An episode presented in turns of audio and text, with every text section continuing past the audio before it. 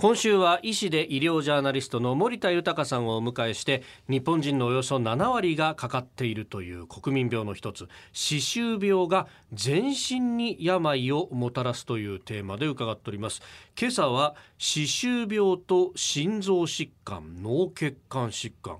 これあの脳の血管だとか心臓の血管に歯周病っていうのは悪さするんですか？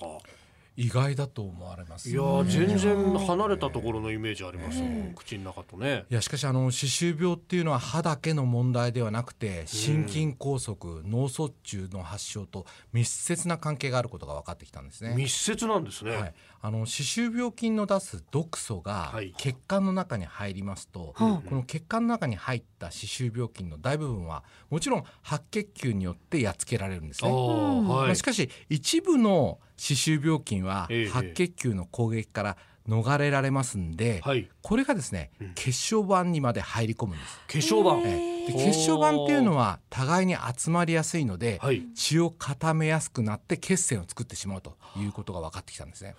これ特にですねあのもう年を取ってくると血管が老化したり、はい、血管が細くなりますよね。いわゆる動脈硬化が進んでいる場所に、こういった血栓ができると、血管が完全に塞がれて心筋梗塞や脳梗塞が起こるとされているんですね。で実際にですね、歯周病の人はそうでない人の2.8倍脳梗塞になりやすいという報告もあるんですね。そんなにリスクが高まるんですか？はい。まあだから歯だけの問題ではなくて命に関わるまあ心臓あるいは脳こういったことに関わるので歯周病予防というのは非常に重要なんですね。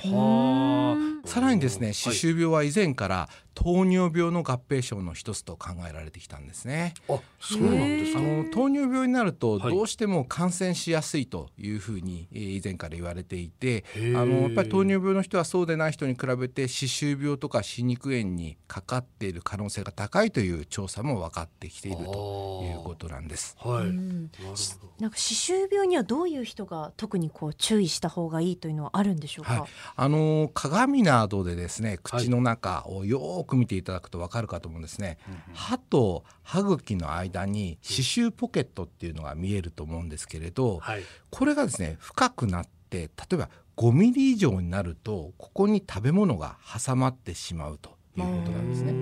でそうなると普通の歯ブラシではなかなかあ食べたものがあ取り除けないということになるんで歯間ブラシを使わなければいけないということですね。でもし歯と歯茎の間にできる歯周ポケットが2ミリとか、まあ、本当に小さいものであればこれはもう普通の歯磨きで、えー、歯ブラシで、えー、取り除けますので大丈夫かなということなんですよね。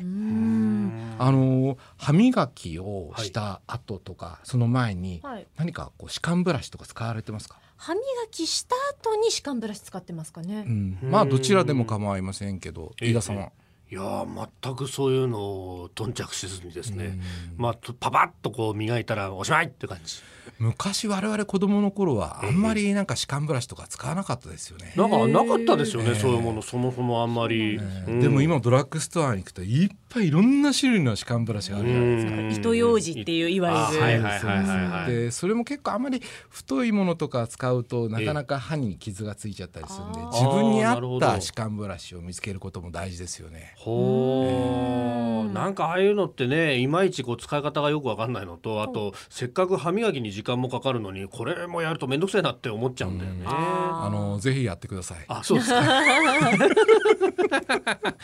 やるとやらないじゃこれだいぶ違うわけ全然違いますよねやっぱり。はあ、意外とあの挟まってるんだなっていうの分かりますよね使ってみると。あそう。あこんなに歯の隙間にってびっくりそうなんですよ。歯間ブラシでゴシゴシやってみると、意外に汚いものが出てきますよ。あ、そうぜひ今日やってみてください。なるほど。ごっそりですよ。あ、そうですか。うん